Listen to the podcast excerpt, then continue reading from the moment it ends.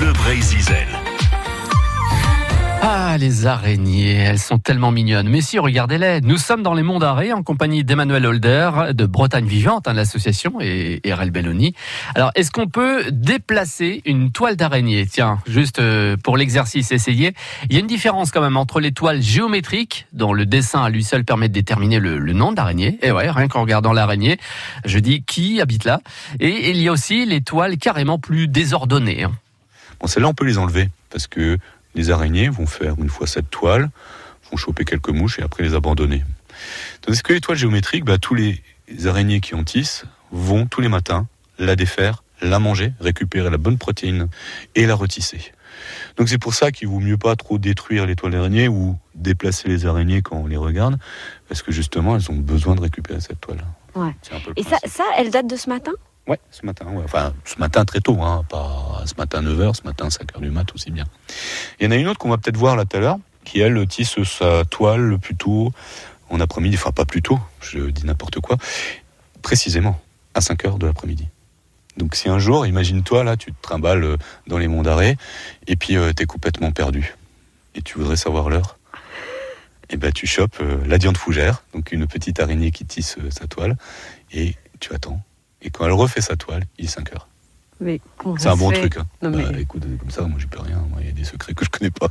C'est vrai, vrai Ah oui, c'est vrai, vrai. 5 heures, elle tisse sa toile.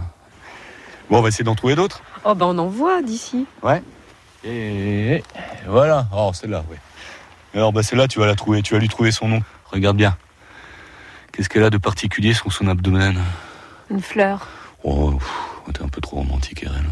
Euh, une tête de mort. Non, bah, tout, Un masque d'Halloween. Non, il y a 4 points. Bon, bah 4 points. Bah, voilà, c'est les paires 4 points. C'est comme pas difficile.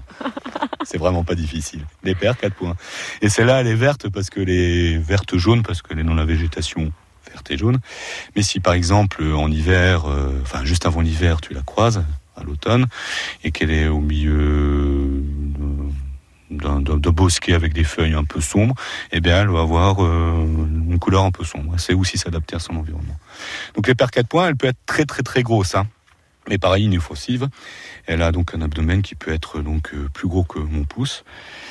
Elle est pas mal, hein ouais. Celle-là, les oiseaux l'aiment bien parce que justement, il y a de quoi manger dessus. Hein. Celle-là, elle est un peu agressive quand même parce qu'elle essaye toujours un peu de mordre normalement.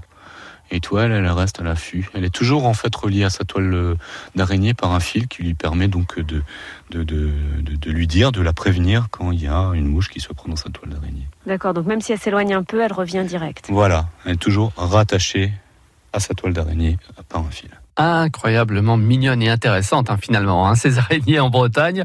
Donc on retient plein plein de petites choses là dans euh, ce rendez-vous avec Emmanuel Holder de l'association Bretagne Vivante et Rel Belloni. Vous allez retrouver d'ailleurs aussi en images ces jolies araignées euh, du matin ou du soir sur francebleu.fr, Brésil rubrique Les bébêtes en Bretagne.